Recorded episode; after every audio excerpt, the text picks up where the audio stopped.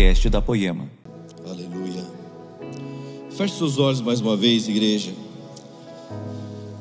Senhor, em nome de Jesus, eu quero iniciar esse momento da palavra com uma oração, clamando, Senhor meu Deus, pela vida das crianças no nosso Brasil, clamando por vida, Senhor meu Deus, clamando por futuros profetas, Senhor, por futuros meninos e meninas que serão libertadores, que serão usados através das Suas mãos, Senhor meu Deus, para libertar pessoas. Eu quero orar, Senhor meu Deus, por famílias que estão em luto nesse momento em Santa Catarina, Senhor. Existe um inimigo furioso, contudo, querendo matar ainda na infância, não só com um ataque trágico, Senhor meu Deus, mas também matar a identidade das nossas crianças, matar as suas almas. Então eu peço que levanta um povo, Senhor meu Deus, como Joquebede nesse tempo, guardando a vida dos nossos filhos sobre a graça e a orientação de Deus, que sejamos corajosos em assumir a autoridade que Deus nos deu, protegendo e instruindo eles no caminho, Senhor meu Deus. Coloca os seus anjos em cada escola, Senhor. Guarda os nossos filhos, guarda as nossas crianças, guarda a próxima geração que vai fazer obras ainda maiores, Senhor meu Deus, é que nós clamamos nessa noite no nome de Jesus. Amém, igreja. Gente, nós estamos no nosso domingo de Páscoa e eu quero logicamente falar para vocês da Páscoa, o quanto é poderoso essa mensagem. Mas sabe, na sexta-feira, na sexta-feira Jesus morreu. E quem é poemeiro velho aqui vai lembrar de um poema que eu sempre gosto de ler, como eu não li ele ano passado, na mensagem de Páscoa, eu vou ler na desse ano, que é um poema de Sadrache, Mesache, Luke Wright, que diz assim: Presta atenção, meus irmãos, que é muito poderoso esse poema. É sexta-feira, Jesus está orando, Pedro está dormindo, Judas está traindo, mas o domingo está chegando. É sexta-feira, Pilatos está julgando, o conselho está conspirando, a multidão está difamando, mas eles não sabem que o domingo está chegando. É sexta-feira, os discípulos estão fugindo, como ovelhas sem pastor. Maria está chorando, Pedro está negando, mas eles não sabem que o domingo está chegando. É sexta-feira, os romanos batem meu Jesus, eles o vestem de escarlate, eles o coroam com espinho, mas eles não sabem que o domingo está chegando é sexta-feira. Veja Jesus caminhando para o Calvário, seu sangue pingando, seus pés tropeçando, sobrecarregado está em seu espírito, mas você vê, é só sexta-feira, mas o domingo está chegando. É sexta-feira, o mundo está vencendo, as pessoas estão pecando e o mal está sorrindo. É sexta-feira, os soldados pregam as mãos do meu Salvador na cruz, pregam os pés do meu Salvador na cruz, e então eles o crucificam ao lado de criminosos. É sexta-feira, mas deixe-me dizer uma coisa: o domingo está chegando. É sexta-feira, os discípulos estão questionando o que aconteceu com seu rei, e os fariseus estão celebrando que o seu plano astuto foi alcançado com sucesso, mas eles não sabem, é apenas sexta-feira, o domingo está chegando. É sexta-feira, ele está pendurado na cruz, sentindo-se abandonado por seu pai, deixado sozinho e morrendo. Pode alguém salvá-lo? É sexta-feira, mas o domingo está chegando. É sexta-feira, a terra treme, o céu escurece, meu rei entrega seu espírito. É sexta-feira, a esperança está perdida, a morte ganhou, o pecado conquistou e Satanás apenas ri. Mas é sexta-feira, Jesus é enterrado soldados montam guarda e uma pedra é, é rolada no sepulcro. Mas é sexta-feira, só é sexta-feira, mas o domingo está chegando. Aleluia! Ah, meus irmãos, o domingo chegou. Aleluia. Te glorificamos, Jesus. A sexta é o dia do cordeiro, é o dia que o cordeiro é sacrificado por nós. Mas o domingo, representado pelo dia de hoje, é o dia que ele ressuscitou. Então espero que nós possamos entender e realmente até o final dessa mensagem, sabe, entender que a, a Páscoa, a celebração da Páscoa, meus irmãos, não é para ser feita num único dia do ano, é muito mais do que isso. Sabe, atualmente, a nossa cultura, nós temos como a grande festa a, a, o Natal. Então, dia 25 de dezembro, todos se reúnem, é o Natal, as pessoas celebram o nascimento de Jesus, mas a verdade é que bem provável que Jesus nem nasceu nessa data, ninguém sabe a data, mas se você pegar, era inverno, enfim, não deve ter sido em dezembro, mas não importa isso, né? Chega no Natal, junta toda a sua família, faz uma oração, clama para que Jesus nasça no coração de todo mundo. Mas a festa que o Senhor disse para nós fazemos não foi a do Natal, mas foi a da Páscoa.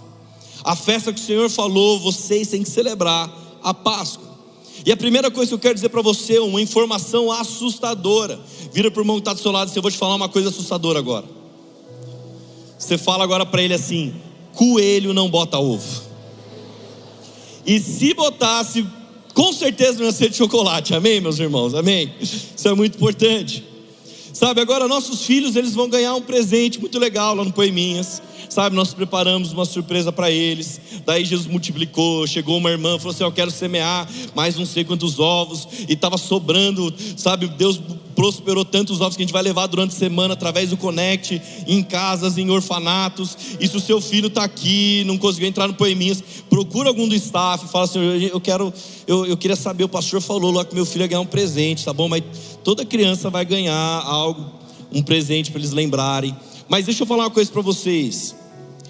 Eles vão comer um chocolate, eles vão aprender um pouquinho mais do Poeminhas, mas a coisa mais poderosa é eles saberem, saírem de lá, sabendo o verdadeiro e poderoso significado da Páscoa.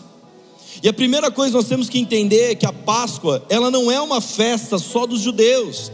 A Páscoa não é uma festa dos católicos, dos evangélicos. Ela é uma festa de Deus. E por que ela é uma festa de Deus? Porque ela nos leva da escravidão à celebração. A Páscoa, a primeira Páscoa foi instituída muitos anos antes de Jesus. Para os judeus, ela começa lá em Êxodo 12, do versículo 1 ao 20. Páscoa, segundo o costume judaico, é a saída do povo do Egito. Então, Páscoa, na sua palavra original, significa passagem, significa passar por cima. E por quê? Porque o povo era escravo. Então o povo ele estava cansado de ser escravo do cão. O povo começou a clamar para Deus e Deus mandou Moisés. Então a Bíblia diz em, em Êxodo 12, começando pelo versículo 8: Naquela mesma noite, Olha a instrução: comerão a carne assada no fogo, com ervas amargas e pão sem fermento. Versículo 10 diz que eles não podiam deixar nada para o dia seguinte, nada. E guarda esse ponto que eu vou voltar lá na frente sobre isso. Versículo 11: Ao comerem, estejam prontos para sandálias nos pés. O inimigo está furioso, gente. Vocês vão, se o microfone falhar, eu grito aqui, todo mundo vai ouvir chegou o, recurso aqui novo. Mas o povo tinha que estar pronto, cinto no lugar, sandálias nos pés, cajados na mão, cajados, não, cajado na mão, como apressadamente, esta é a Páscoa do Senhor. Versículo 12: Naquela mesma noite passarei pelo Egito e matarei todos os primogênitos, tanto dos homens como dos animais, e executarei juízo sobre todos os deuses do Egito. Eu sou o Senhor. O sangue será um sinal para indicar as casas que vocês estiverem. Quando eu vir o sangue, passarei adiante. A praga de destruição não os atingirá quando eu ferir o Egito. Esse dia será um memorial que vocês e todos os seus descendentes celebrarão como festa ao Senhor. Celebrem-no como decreto perpétuo. Então começou lá em Êxodo, versículo 17: celebra a festa dos pães sem fermento, porque foi nesse dia que eu tirei os exércitos de vocês do Egito. Celebrem esse dia como decreto perpétuo por todas as suas gerações. Então, a primeira Páscoa, na primeira Páscoa, os israelitas tinham que pegar um cordeiro, sacrificar aquele cordeiro, pegar o sangue do cordeiro e passar nos umbrais da porta. Então, quando o anjo do Senhor passasse, e, e, a casa marcada com o sangue do cordeiro, ela não ia ser atingida, aquela casa estava protegida. E meus irmãos, por que eu estou contando isso? Porque o primeiro ponto da Páscoa A primeira coisa que temos que saber é que o povo saiu da condição de escravo para ser livres. Eles saíram do Egito, o povo foi liberto. Saíram da condição de escravos e passaram para a condição de livres. Então a Páscoa é um memorial disso tudo. Algo que o povo o, tinha, que, que Jesus, que Deus exigiu como estatuto perpétuo por todas as gerações. Então em Êxodo 12 tinha lá os pães, as ervas amargas, tinha tudo. E de verdade, gente, tem gente tentando às vezes judaizar a igreja, esse não é o nosso objetivo. Mas eu quero falar como os cristãos têm que celebrar a Páscoa. Porque na sexta-feira, na sexta-feira da paixão ele morreu e domingo ele ressuscitou. De verdade, se nós perguntássemos para os nossos filhos aqui, para quem é pai, para quem é mãe, perguntar para os seus filhos: olha, o, o que significa a Páscoa? Ele saberia responder. O que ensinaram para os seus filhos, sabe, na escolinha. Talvez o seu filho está lá numa escola pública, está numa escola particular, e o Estado é laico, então nós não podemos falar, não podemos mais falar um monte de coisa. Mas pode ensinar um monte de besteira, mas falar coisas de Deus não pode. Mas tá bom, se a escola não faz, meu irmão, o dever continua sendo meu e seu. Se a escola faz, o dever continua sendo meu e seu. Vocês entendem? O, o, se eu perguntar para meus filhos, não é o dever da escola, apesar que, graças a Deus, tem uma escola que instrui eles direitinho. Mas primeiro é o meu papel, amém? E, gente, em nome de Jesus, continuem orando. Eu realmente creio, estou buscando, clamando para Jesus que se assim for da vontade dele, nós vamos abrir uma escola para honra e glória dele, amém? Então, continue orando sobre isso, aleluia, estamos trabalhando para isso. Se a gente tiver o vai de Deus, tá tudo certo. Mas a celebração que foi exigida ao povo judeu era uma vez ao ano. E os cristãos, sabe, eles começaram a fazer isso aos domingos, começaram a fazer uma celebração semanal. E o que eu espero é que com a palavra de hoje você possa celebrar isso, não mais de forma semanal ou anual, você possa celebrar de forma diária. Sabe por quê? Porque Cristo é o alimento genuíno. A Bíblia diz em 1 Coríntios 5, versículos 7 e 8, a Bíblia diz: livrem-se do fermento velho para que sejam massa nova e sem fermento, como realmente são. Pois Cristo, nosso Cordeiro Pascal, foi sacrificado. Por isso, celebramos a festa, não com fermento velho, nem com fermento da maldade e da perversividade, mas com os pães sem fermento, os pães da sinceridade e da verdade. Sabe, meus irmãos, o mundo ele precisa de fermento para crescer. O mundo ele precisa de um jeitinho, um jeitinho brasileiro, de uma estratégia para algo dar certo. E é interessante nós pensarmos aqui que primeiro Paulo ele está exortando aqui a igreja. Sabe, ele está querendo dizer a igreja que tolera o pecado, ela perde santidade, ela perde autoridade, ela perde poder. O pecado ele destrói o testemunho da igreja, que era para ser o testemunho da noiva de Jesus. Amém? Então, o fermento o fermento que eu estou dizendo aqui é o pão do pensamento desse mundo. É o pão de quantas vezes eu penso, eu vou dar um jeitinho para tal coisa acontecer. Eu estou orando para Jesus fazer algo acontecer na minha vida, mas eu vejo que Jesus não fez, eu penso assim, eu vou ajudar Deus. Meu irmão, Deus não precisa da sua ajuda, amém? Mas você pensa, você fala, não, está demorando para tal coisa acontecer, eu vou dar uma forcinha para Deus. Eu vou ver se eu consigo acelerar o tempo para as coisas. Sabe, esse é o pão, é o, é o fermento do pensamento desse mundo. É quando eu tento usar uma força, uma estratégia, sabe, para que algo aconteça que Deus nunca quis que acontecesse. Deus não falou para algo acontecer, mas falou: Não, Jesus, vamos lá, Jesus, sou, filho de Deus, eu, eu sou muito bonzinho, eu mereço, Senhor. Alguém consegue fazer essa oração para Deus? Cristo é o alimento genuíno. Ele não precisa de ajuda de nada, não precisa de ajuda de ninguém.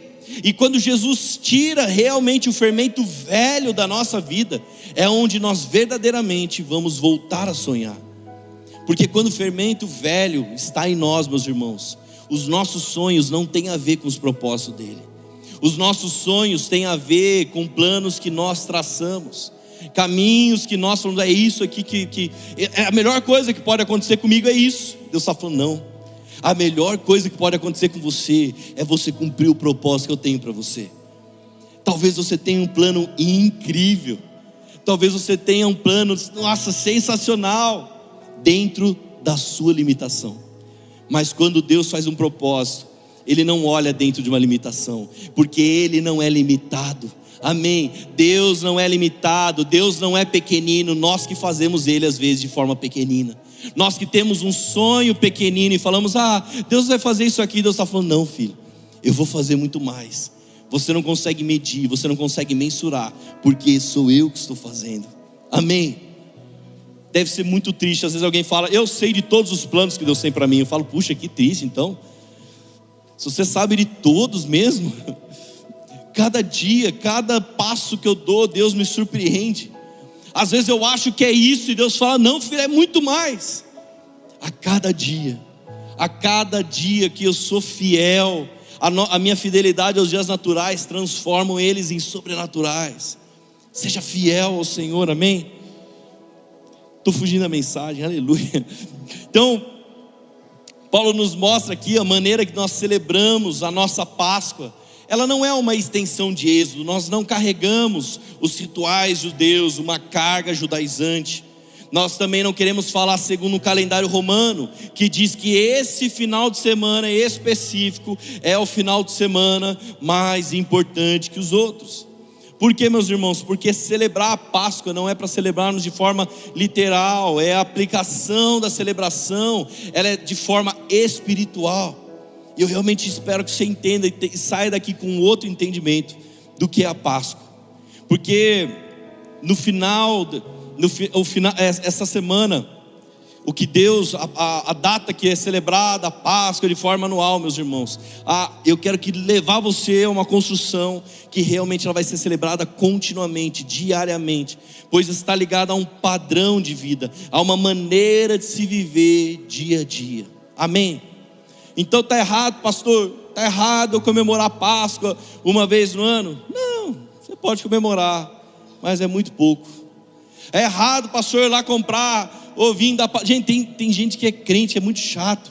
Tem uma onda agora de tudo, tudo é do diabo, tudo é do diabo, do diabo, do diabo. Você fala, nossa, então se você comprar o ovo lá do, do, do, do coelhinho da Páscoa, é do diabo.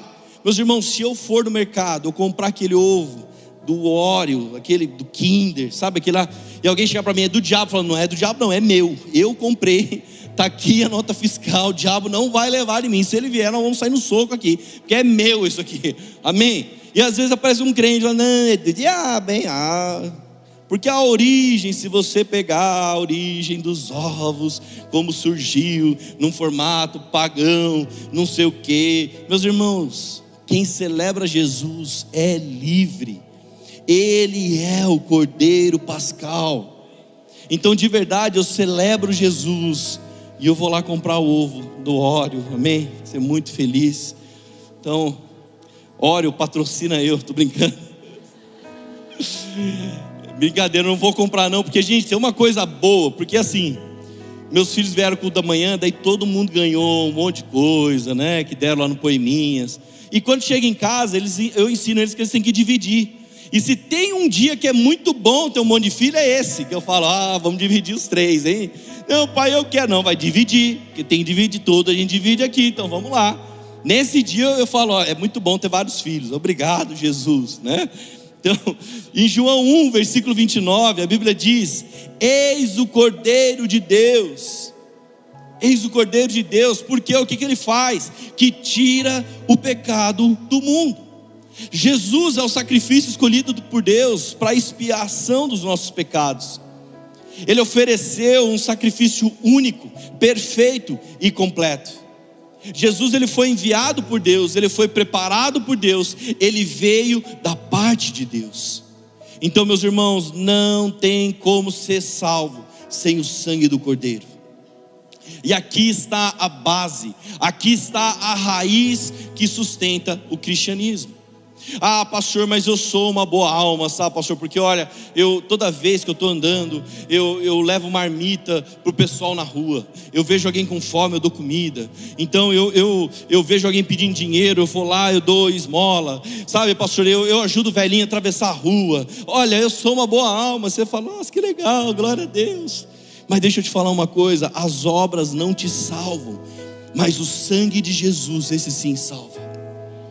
Cristo ele veio ao mundo não como um rei político, ele não veio ao mundo como um filósofo, ele não veio como um mestre moral, ele não veio como um operador de milagres, ele veio para morrer, ele veio como Cordeiro de Deus, ele veio para derramar o seu sangue em nosso favor e fazer expiação dos nossos pecados. Foi esse o propósito dele. Meus irmãos, ele veio fazer o que nenhuma religião pode fazer. Ele veio fazer o que nenhum dinheiro do mundo é capaz de pagar. Ele veio fazer o que nenhum esforço humano poderia fazer. Ele veio tirar o pecado do mundo.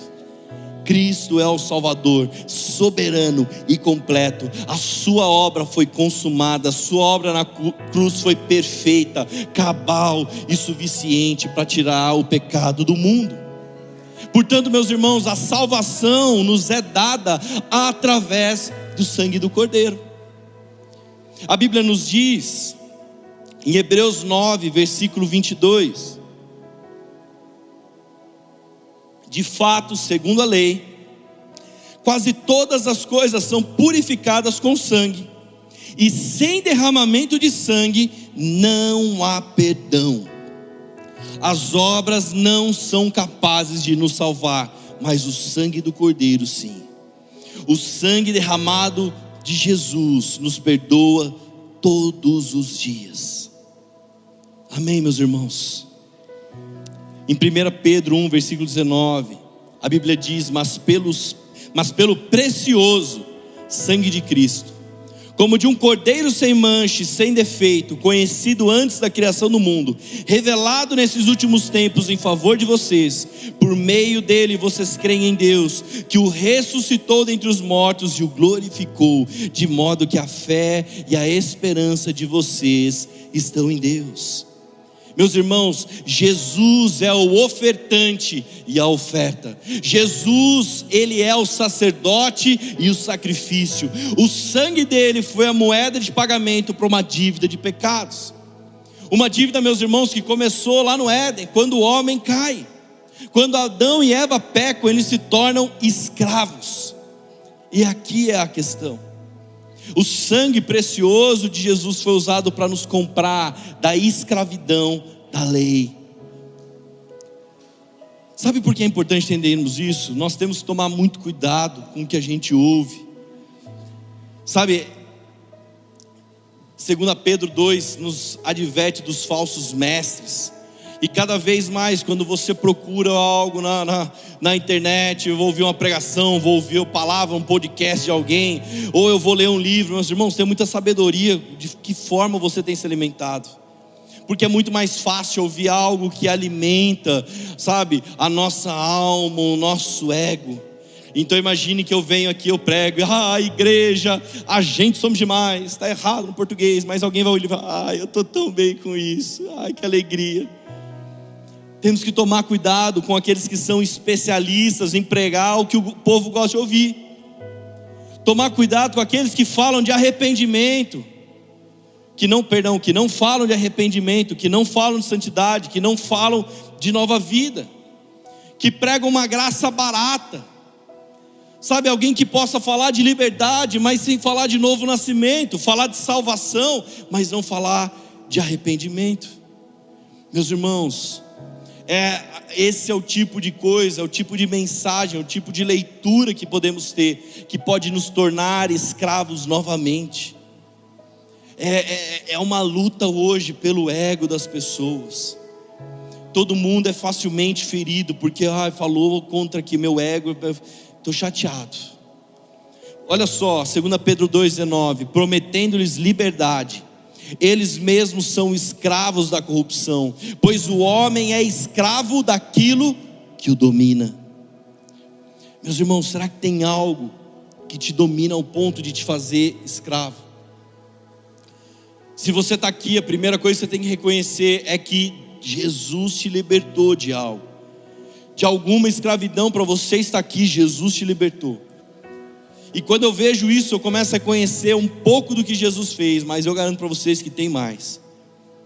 Quando ele morreu na cruz, ele não só estava pagando a conta, mas estava nos libertando da dívida e da escravidão. Ah, pastor, não era escravo. Será? Por isso que Deus se fez homem. O que tínhamos que passar, ele passou por nós. Então, nós temos uma mania, né, um costume, se algo está muito errado, se o demônio se manifesta, a gente fala, o sangue de Jesus tem poder, e o sangue de Jesus tem poder, realmente, nós usamos como arma, mas a verdade é que tem uma frase do Luciano Subirá que eu gosto demais, diz que o sangue não é uma arma, mas é o sinal de propriedade de Jesus, então o sangue dele não é uma arma para eu lutar, mas você pode declarar, o sangue de Deus tem poder, mas é quando você fala isso, de nada vai adiantar se ele não for uma marca, se não for uma declaração de propriedade. Eu sou, eu, o meu, meu dono, minha vida pertence a Jesus. E quando a sua vida pertence a Jesus, meu irmão, o sangue dele tem poder para tudo. Declara, ah, pastor, mas você não sabe o que está acontecendo. Declara, então o sangue de Jesus tem poder nesse lugar aqui. Nós somos comprados pelo sangue do Cordeiro. Deus não nos comprou para sermos escravos novamente, Ele nos adota e nos trata agora como filhos. Amém? Você crê nisso? Nós não podemos ter sido comprados para continuar da mesma forma. Não dá para ter um encontro com Jesus e permanecer do mesmo jeito. Então, olha só, o primeiro entendimento é que o que é a Páscoa é quando nós saímos da escravidão à celebração. A Páscoa é quando você consegue celebrar aquilo que Jesus tem feito, quem é Jesus na sua vida, o que ele tem operado.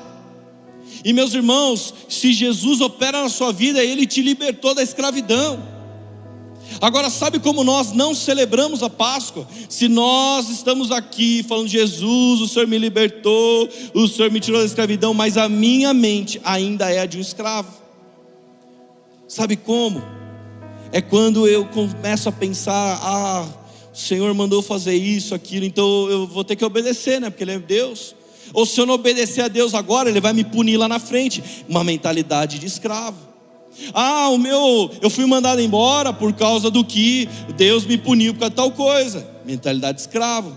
Talvez você não trabalhou direitinho, não chegou no horário, não cumpriu as metas, foi mandado embora. Sabe quando o povo é liberto do Egito, a, a, direção de Deus para o povo é agora marchem. Meu irmão, escravo não sabe marchar. Escravo, ele só sabia se arrastar ou caminhar para o serviço, mas a instrução de Deus para o povo lá no, no Êxodo era: marchem. Sabe o que é isso? É mudem a mentalidade de vocês. Rompe essa mentalidade de miséria, de vitimista, de dodói. Rompe a mentalidade de escravo do mundo. Você já percebeu o que, o que tentam fazer com a gente? As ideologias, as minorias querem, querem fazer com que você seja sempre o dodóizinho, o menorzinho, o mais sofrido, e você continua sendo escravo de um sistema, dependendo de tal político, dependendo de sei lá do que. Meus irmãos, é a mentalidade de escravos, e Deus fala: comecem a marchar, mudem a mentalidade de vocês, vocês são homens e mulheres livres. O sangue fez de vocês livres. Então, meus irmãos, eu não obedeço ao Senhor por medo, mas eu obedeço ao Senhor por prazer, eu obedeço ao Senhor com alegria. Sabe, gente, eu tenho uma pregação que eu fiz há muitos anos atrás, que eu falava que a nossa vida é como se fosse um barquinho. E Deus nos dá dois remos, da oração e o da ação. Eu não sei quem lembra dessa mensagem, há muitos anos. Então você pegava os dois remos assim, e conforme Deus vai falando, você vai remando, orando, agindo, orando e agindo. E meus irmãos, eu não sei você, mas eu já fiz muitos planos para a minha vida. Eu tracei a minha vida, falei assim: olha, eu vou fazer isso, isso, eu, preciso, eu, eu, eu quero cansar aqui, eu vou ser delegado de polícia, então eu tenho que fazer a faculdade de direito. E eu fui cumprindo cada passo, me formei, entrei no sistema, estou trabalhando, fui cumprindo cada passo dentro do meu planejamento. Só que no meio do caminho eu me deparei com Jesus, ele falou assim: Olha, Henrique, você tem um bom plano, mas eu tenho um propósito para você. Você tem um bom planejamento, você tem boas ideias, muito legal, mas eu tenho algo que você não consegue medir. Então, nessa pregação que eu falei, nesse barquinho, é quando você começa a remar, orando e agindo, orando e agindo.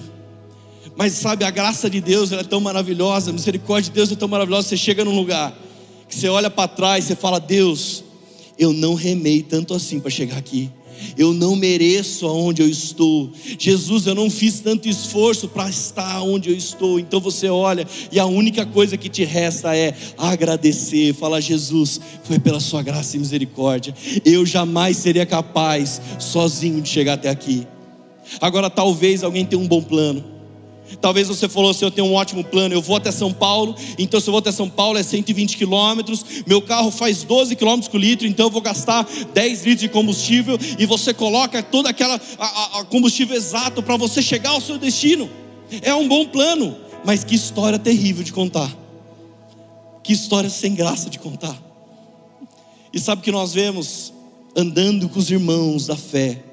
É um bando de gente doida, meu irmão, que fez um monte de plano mas no meio do caminho, Jesus foi falando: vira aqui. Jesus, mas eu não coloquei combustível suficiente. Pode virar, só me obedece. Então tá bom, mas e se acabar a gasolina? Isso no meio do caminho não faz, dá um, dá um cavalo de pau aí. Agora você, vai para São Paulo, agora você vai para o Rio de Janeiro. Muda tudo o caminho. Essa é a história, meus irmãos, de homens e mulheres de fé. Agora presta atenção se é Deus falando mesmo, porque tem um bando de gente também falando, Deus falou comigo, e não foi Deus nada. Como disse o Leandro na pregação dele lá, eu vindo, ele falou assim: tem gente que fala, ah, mas o diabo fez isso comigo. Daí ele fala: imagine o diabo falando para Deus: Deus, eu não tenho nada a ver com isso. Isso aí foi coisa dele, ele tomou essa decisão sozinho. Esse mal não fui eu que fiz. Às vezes tem gente jogando culpa dele, coitado. Quer dizer, coitado não, azar dele. Meus irmãos, o inimigo ele não pode tocar nas nossas vidas quando o sangue do Cordeiro, quando nós entendemos o poder que há no sangue derramado por mim e por vocês. Inclusive, meus amigos, o diabo, ele odeia o significado da Páscoa. Ele está furioso no dia de hoje, ele está furioso com você descobrir o verdadeiro significado da Páscoa. Porque em Mateus 26, 26, a Bíblia diz que enquanto eles comiam, Jesus tomou o pão, deu graças, partiu e deu aos seus discípulos, dizendo: Tomam, tomem e comam, isso é o meu corpo. Quando Jesus faz isso, ele institui aqui o sacramento da ceia como um memorial da sua morte, até a sua gloriosa volta. E quando ele faz isso, é a nova aliança sabe, sendo inaugurada, é um novo pacto que passa a vigorar. Tente imaginar esse momento, meus irmãos. Já Jesus sabia que o tempo mais difícil da sua vida ia acontecer.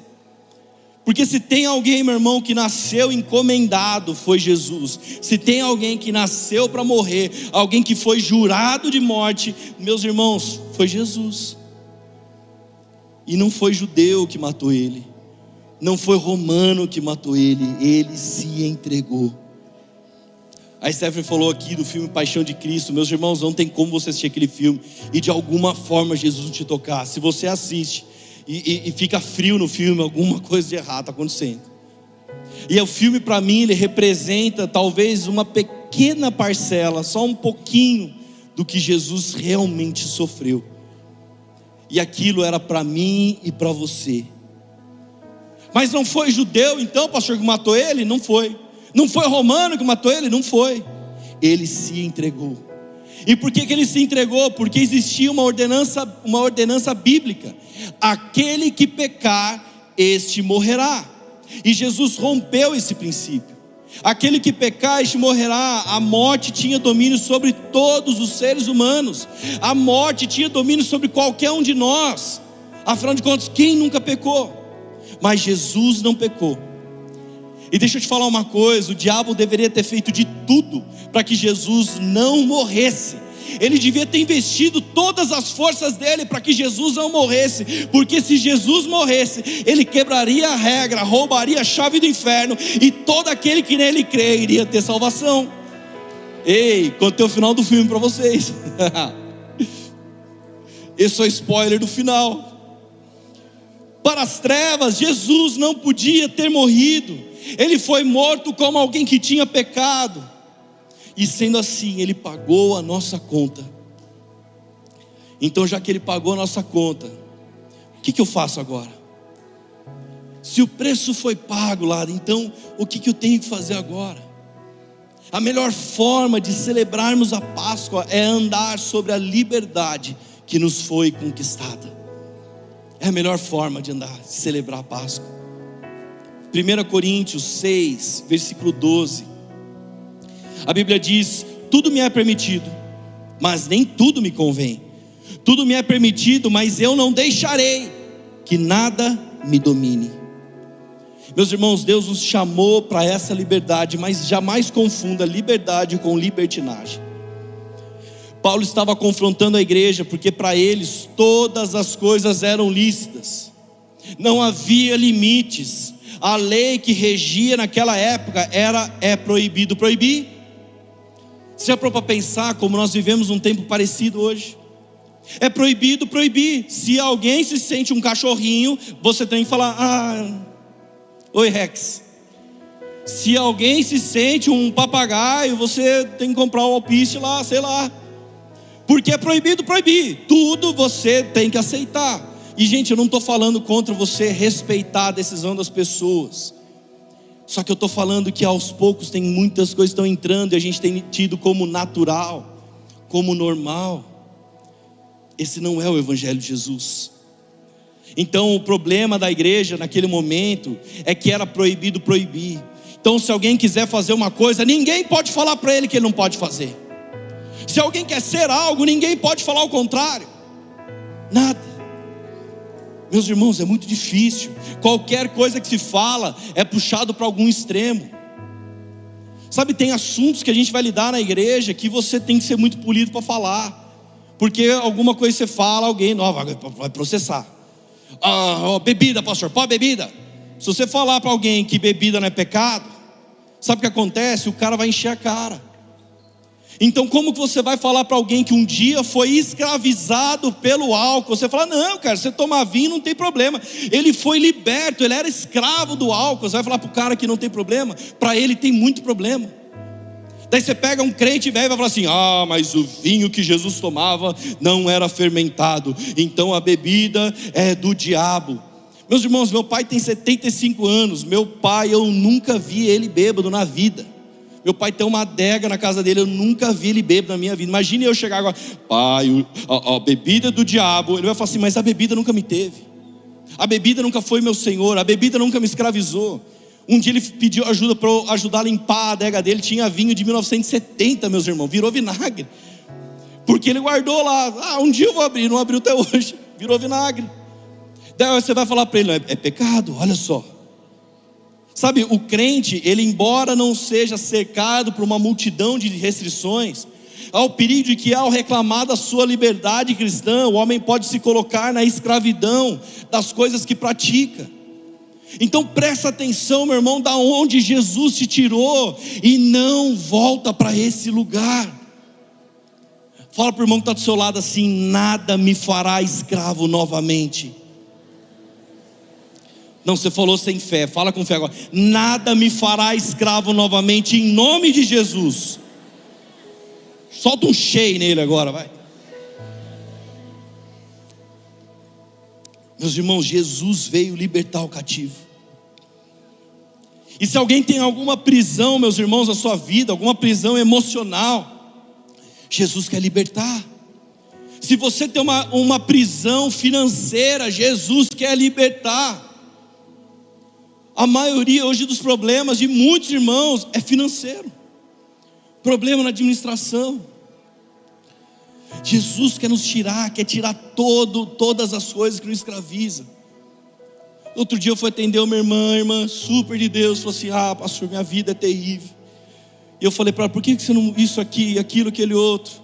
E ela pega e fala assim: Não, mas olha, porque Deus falou para mim tal coisa, e Deus não sei o que, e Deus não sei o que lá. Eu falei: Meu Deus, Deus já falou tudo para essa mulher. Eu, eu, eu vou entregar o cargo de pastor, que Deus já falou tudo para essa pessoa. Então eu falei para ela assim, falei, qual foi o problema que você enfrentou a vida inteira com a sua família? É, pastor, minha família era muito orgulhosa minha irmã era orgulhosa, minha mãe era orgulhosa, e a nossa vida foi indo assim, assim. Eu falei, então, filho, deixa eu te contar uma coisa. Você é a próxima orgulhosa dessa geração, porque ninguém pode falar nada para você. Você sabe de todas as coisas. Você é a pessoa que tem o WhatsApp direto de Deus. Você fala com tem o link direto. Minha irmã, quebra esse orgulho, porque o orgulho que escravizou a sua família a vida inteira está te escravizando nesse exato momento. E meus irmãos, Jesus quer libertar, Jesus não quer que nenhum de nós volte a viver um jugo de escravidão. Não dê lugar ao inimigo novamente onde você já foi liberto. Não dê lugar. O sangue nos umbrais. O sangue nos umbrais, o povo estava protegido. Passa o sangue do cordeiro, meu irmão, na sua casa o inimigo não tem poder sobre o sangue. Não tem, meus irmãos. Ele não exerce nenhum tipo de poder sobre o sangue de Cristo. Por isso que ele tem muita raiva do significado da Páscoa porque a Páscoa, é, ela é o símbolo de uma nova vida. A Páscoa é a celebração de um recomeço. E meus irmãos, conte a sua vida a partir de um novo nascimento. Sabe, é muito legal às vezes quando alguém conta um testemunho. Eu sei que edifica a igreja, eu não sou contra os testemunhos, mas a pessoa só fala: "Olha, eu já fui muito louco no mundo, eu já tomei 15 tiros, eu já morri 10 vezes, ressuscitei 12". Aí você fala: "Nossa, a conta não está fechando, mas tudo bem". Conta aquele testemunho que você fala, oh, meu, aleluia, glória a Deus. Mas sabe o que eu amo de verdade? É quando eu chego numa casa e a pessoa começa a contar o testemunho do que Jesus está fazendo, o que Jesus está falando da nova vida. Pastor, você tem que ver, olha, eu e minha esposa, agora a gente junta e faz isso, os meus filhos aquilo. Lá no meu trabalho, pastor, Deus está fazendo tal coisa. Ah, é esses que eu fico doido. Eu falo, Jesus, é isso, é isso. Páscoa é uma nova vida, é a libertação, é o recomeço. Então, às vezes, nós temos que parar um pouco, sabe, de orar só pelas necessidades. Ouvir no domingo, de, sabe, de domingo a domingo, procurando a cura de algo. Não estou falando que você não possa fazer isso, mas eu estou dizendo que Deus não quer que você seja simplesmente um, um, alguém que busca a bênção, mas Ele quer que você seja um verdadeiro abençoador. E por onde você passar, meu irmão, você é um abençoador. Então, quer saber como a celebração da Páscoa começa? Está aqui um exemplo. Efésios 4, versículo 28. O que furtava, não furte mais. Antes trabalhe, fazendo algo de útil com as mãos, para que tenha o que repartir com quem estiver em necessidade. Aquele que fazia tal coisa, não faça mais. Prosperidade é você ter mais para fazer para outros também. Então, meus irmãos, o intuito é que eu e você sejamos instrumento de bênção na vida de outros.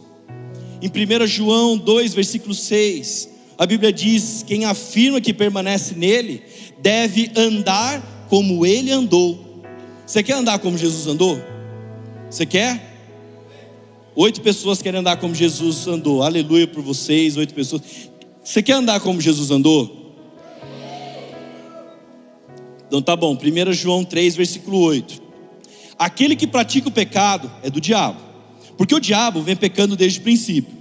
Para isso, o Filho de Deus se manifestou. Você quer andar como ele andou, não quer? O Filho de Deus se manifestou. Para que, que, que, ele se manifestou? Para destruir as obras do diabo.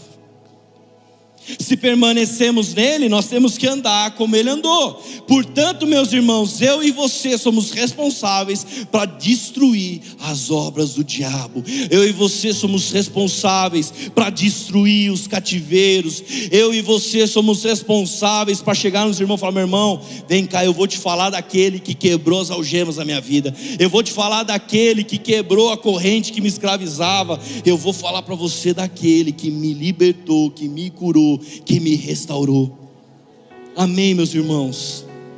Ah, pastor, mas você não está entendendo, pastor, lá no meu trabalho, lá tem o meu chefe, ele fez uma macumba. Imagine Jesus passando, fizeram uma macumba para ele. O que, que você acha Jesus ia fazer?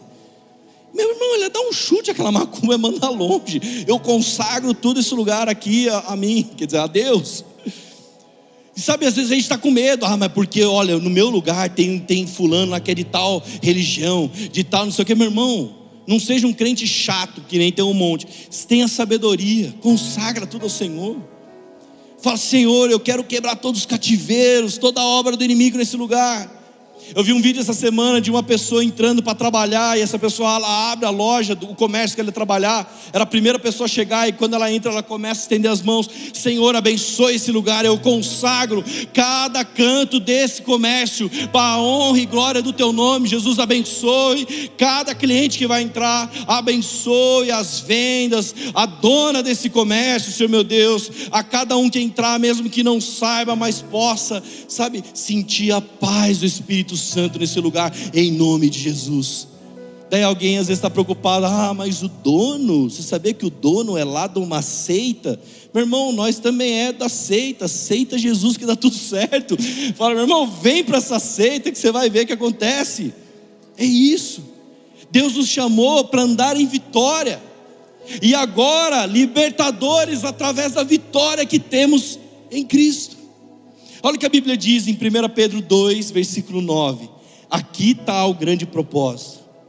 Vocês, vocês, eu e você, vocês, porém, são geração eleita, sacerdócio real, nação santa, povo exclusivo de Deus. Para que eu sou todas essas coisas? Para eu encher o meu ego, ficar feliz e falar: olha, eu sou demais. É para isso? Não, nós somos geração eleita, sacerdócio real, nação santa, povo exclusivo de Deus, para anunciar as grandezas daquele que os chamou das trevas para a sua maravilhosa luz. Ei, meus irmãos, a adoração ela não é para escravos, a adoração é para homens e mulheres livres. O Senhor nos tirou das trevas e nos levou para a sua maravilhosa luz. E agora o que nós fazemos com isso? nós testemunhamos. Nós falamos, Jesus, o Senhor me tirou das trevas. O Senhor me tirou do lugar de morte, o Senhor me tirou do lugar que eu era escravo e me levou para a sua maravilhosa luz. Amém. Você está entendendo como celebrar a Páscoa? Você está entendendo como que se celebra a Páscoa, meus irmãos? Celebrar a Páscoa não é o ovinho. Agora, se não quiser o ovinho que você ganhou, semeia na vida do pastor, aleluia mas celebrar a Páscoa. Você que está online nos assistindo, celebrar a Páscoa é você falar para todo mundo: Jesus me tirou das trevas e me levou para maravilhosa, me levou para a luz, me levou para um lugar de liberdade, me sarou, me curou, me transformou. Jesus, ele cura o gadareno, o gadareno quer ir junto com ele. Jesus fala: Não, volta para os seus. Então ele volta para as dez cidades, Decápolis, contando o que Jesus fez. Então agora o que Jesus fez por você, agora testemunhe. E sabe o que é legal? Em Êxodo 12 nós lemos que eles celebravam a Páscoa e a Bíblia dizia: Não deixe nada para amanhã, meus irmãos, não deixa para amanhã o que você tem que fazer hoje. Deus não nos deu o amanhã. Eu e você não sabemos se vamos estar vivos amanhã, nós não sabemos se vamos acordar amanhã, mas o que Deus te deu hoje é o hoje. O que Deus te deu foi o dia de hoje para viver. Ah, pastor, mas ontem, ontem eu pequei, ontem eu fiz isso, aquilo, aquele outro. A Bíblia diz que as misericórdias do Senhor se renovam a cada manhã. Então, o dia de hoje foi uma nova oportunidade, foi uma nova chance de você falar o que Ele tem feito, de você obedecer, cumprir o que Deus quer. Talvez é pegar os dois reminhos e começar a oração e a ação, e você vai chegar no lugar e falar: Deus, eu não remei tanto para esse lugar, eu não merecia estar nesse lugar, e o Senhor vai falar: Mas as minhas misericórdias se renovaram a cada manhã, a cada dia. Você não está deixando para amanhã o que você tem que fazer hoje. Então, a cada dia que você é fiel, a nossa fidelidade aos dias naturais transformam eles em sobrenaturais. Então, à medida que eu caminho, eu vou obedecendo, Jesus vai fazendo. Eu falo, meu Deus, Senhor, eu não imaginava, eu não mensurava, eu não tinha ideia, Jesus, que é tão maravilhoso. Abraão, um dia ele está dentro da tenda e sabe, ele está limitado, ele está duvidando das promessas que ele recebeu. Então Deus fala: sai da tenda, olha para as estrelas. Então ele olha, eu farei, eu farei a sua descendência como as estrelas. Tente contá-las, se é que pode. Se é que pode, a ironia de Deus fala: você não pode contar as estrelas, você não consegue mensurar o que eu tenho para você, não dá é maior do que a limitação humana sua, é maior do que o seu diploma, é maior que a sua formação, é maior que a sua capacidade. Amém, meus irmãos. O que Jesus fez por você, comemorar a Páscoa, não é para seguir uma herança pagã, não é para seguir o ritual judaico, não é para seguir o calendário romano e comemorar uma vez o ano, é muito mais. Cristo é a nossa Páscoa. A sua e a minha vida tiveram um alto custo, Jesus pagou a nossa conta. Antes éramos escravos, mas agora somos livres. O preço pago por Ele na cruz, sabe, é para que nada nunca mais nos escravize. Bebida, droga, pornografia, dinheiro, nada dessas coisas tem poder sobre a nossa vida Daí alguém pode falar, pastor, mas eu, eu, eu não tenho problema com essas coisas. Mas então o que pode ter o seu coração? O que concorre o seu coração com Deus? Às vezes pode ser o Instagram que tem o nosso coração. Às vezes pode ser o YouTube, às vezes pode ser a próxima série do Netflix é quando eu começo o meu dia, mas sabe, a primeira coisa que eu vou fazer é abrir o Instagram para ver os likes, a interação. Quando o meu dia começa com isso, então aquilo tem o meu coração. Meus irmãos, de verdade, até o café, se você acorda, a primeira coisa, não, olha, eu já vi muita gente falando, meu dia só começa quando eu tomo café. Então o café te tem, o café te domina. Ah, pastor, é pecado tomar café? Claro que não. Se for tomar, chama eu, inclusive. Mas a verdade é que se o seu dia começa com um café, então o café é seu dono. Tenta começar o seu dia e falar: Senhor, eu te agradeço, Senhor, por mais um dia de vida. Eu te agradeço pela oportunidade que o Senhor me deu hoje de cumprir o teu propósito. Eu te agradeço, Senhor, porque as suas misericórdias se renovaram nessa manhã. Eu te louvo, Senhor meu Deus. Me guia nesse dia, me direciona para cumprir cada propósito que o Senhor tem no nome de Jesus. Tenta fazer isso. Porque, meu irmão, tem gente, se você tirar o café dele, fica. Ah, café, café, café, café, café. Fica louco. Então o café é o dono da pessoa. Nada, nada pode nos escravizar. Nada pode nos ter. O sangue te fez livre, não permita que nada te domine. Nem o medo, nem a ansiedade, nem a vergonha, nem a religião. Feliz Páscoa é quando você anuncia todas as coisas que Jesus fez sem escravidão, mas agora livre para viver. Mas presta atenção que não é para viver qualquer vida, mas sim uma vida que glorifique o nome que está sobre todo nome. Jesus não nos tirou da escravidão para levarmos uma vida de libertinagem, uma vida confusa, uma vida bagunçada, mas uma vida que glorifica o nome que está sobre todo nome. Meus irmãos, para encerrar, eu quero que você pense o que, que você ganhou nessa Páscoa. O que você ganhou nessa Páscoa? Você ganhou um ovo? Que triste. Eu ganhei vida. O coelhinho não estava lá naquele dia, meus irmãos. O coelhinho passou longe desse dia e falou: vai sobrar para mim. Eu ganhei vida. Fica de pé. Mateus 28, versículo 1 ao 10. A representação desse dia. A Bíblia diz: depois do sábado, assim que brilhou a primeira luz da nova semana, Maria Madalena e a outra Maria foram visitar a tumba. De repente, a terra tremeu debaixo dos pés das duas mulheres. Nesse momento, um anjo de Deus desceu do céu e foi ao encontro delas.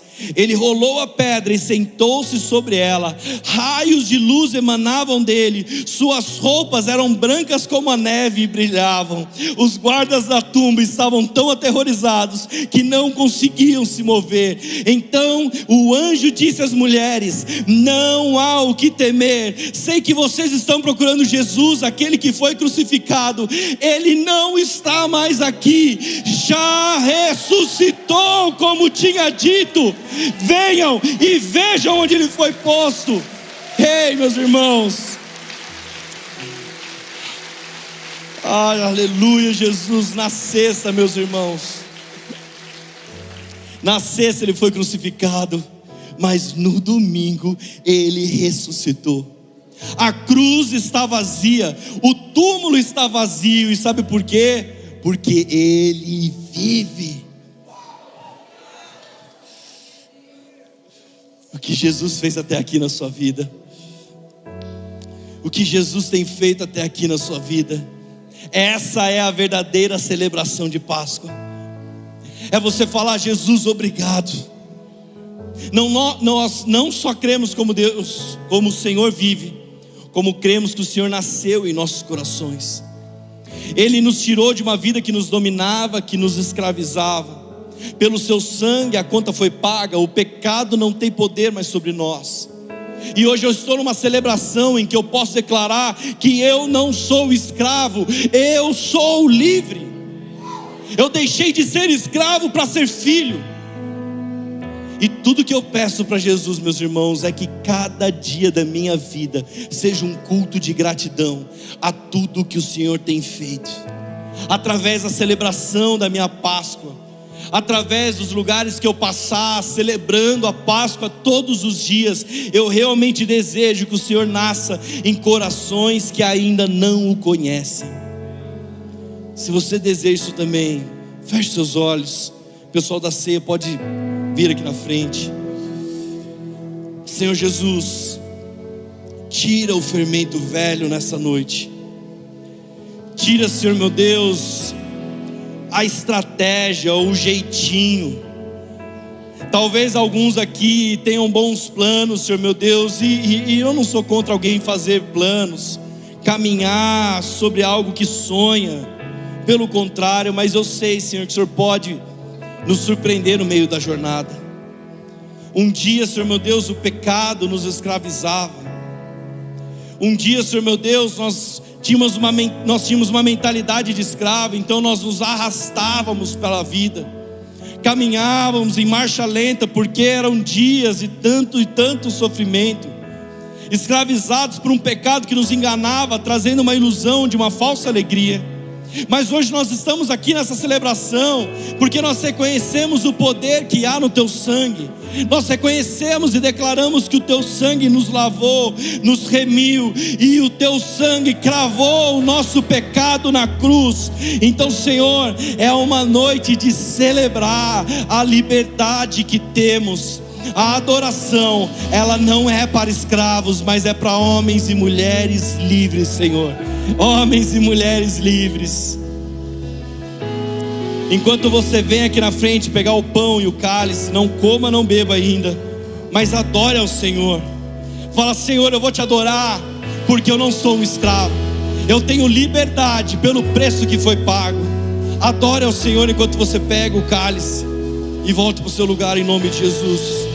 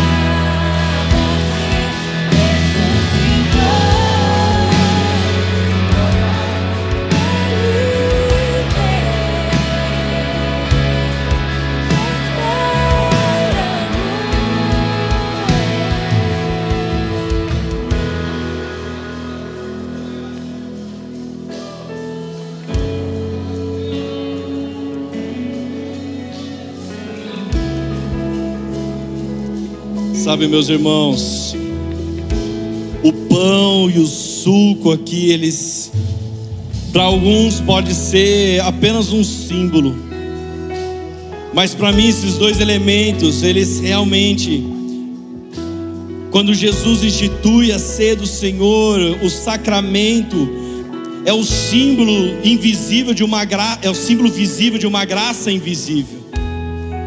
Então não faço isso como um ato simbólico, porque eu creio que o que você está segurando agora é o corpo e o sangue de Cristo. O corpo e o sangue que nos deu vida. O corpo e o sangue no qual nós apropriamos pela fé dos seus benefícios. E sabe que benefícios são esses, meus irmãos? É que através deles uma nova aliança é inaugurada através do corpo e através do sangue de Cristo, Ele nos deu vida, uma vida em abundância. E sabe o que Ele deseja? Que cada vez que nós ceiamos aqui na igreja, que nós fazemos isso até a Sua gloriosa volta, nós fazemos isso com liberdade declarando: Senhor, nada mais vai me escravizar, Senhor, nada mais. Senhor Jesus, eu sei que tem pessoas aqui nessa noite que a depressão tem escravizado elas, a tristeza da vida tem escravizado elas. Tem pessoas, Senhor meu Deus, que problemas financeiros têm escravizado elas, têm roubado elas da alegria do teu evangelho, da alegria das boas novas. Eu repreendo em nome de Jesus tudo que tenta nos acorrentar novamente. Eu repreendo em nome de Jesus o orgulho, Senhor meu Deus, que nos impede de te ouvir e te obedecer, Senhor meu Deus. Eu repreendo, Senhor meu Deus, corações cheios de ego. Eu repreendo, Senhor, em nome de Jesus, tudo, tudo que tenta nos roubar do teu propósito que nada nos escravize. O teu corpo e o teu sangue nos fizeram livres, e essa liberdade, Senhor meu Deus, ela tem um propósito. Que agora, que tudo que fizermos seja para glorificar o teu nome, uma vida em abundância, que por onde passa declara a sua maravilhosa luz. O Senhor nos tirou das trevas e nos levou para a sua maravilhosa luz, Senhor. Então, em nome de Jesus, eu repreendo qualquer coisa, qualquer pedra de tropeço, qualquer emoção, Senhor meu Deus, que tenta nos levar para as trevas novamente. Eu declaro a Sua maravilhosa luz, onde há a luz de Cristo, a escuridão vai embora, o inimigo não tem poder sobre o sangue de Cristo. Então derrama o teu sangue, Senhor meu Deus, sobre todos aqueles que estão escravizados em nome de Jesus. Em nome de Jesus.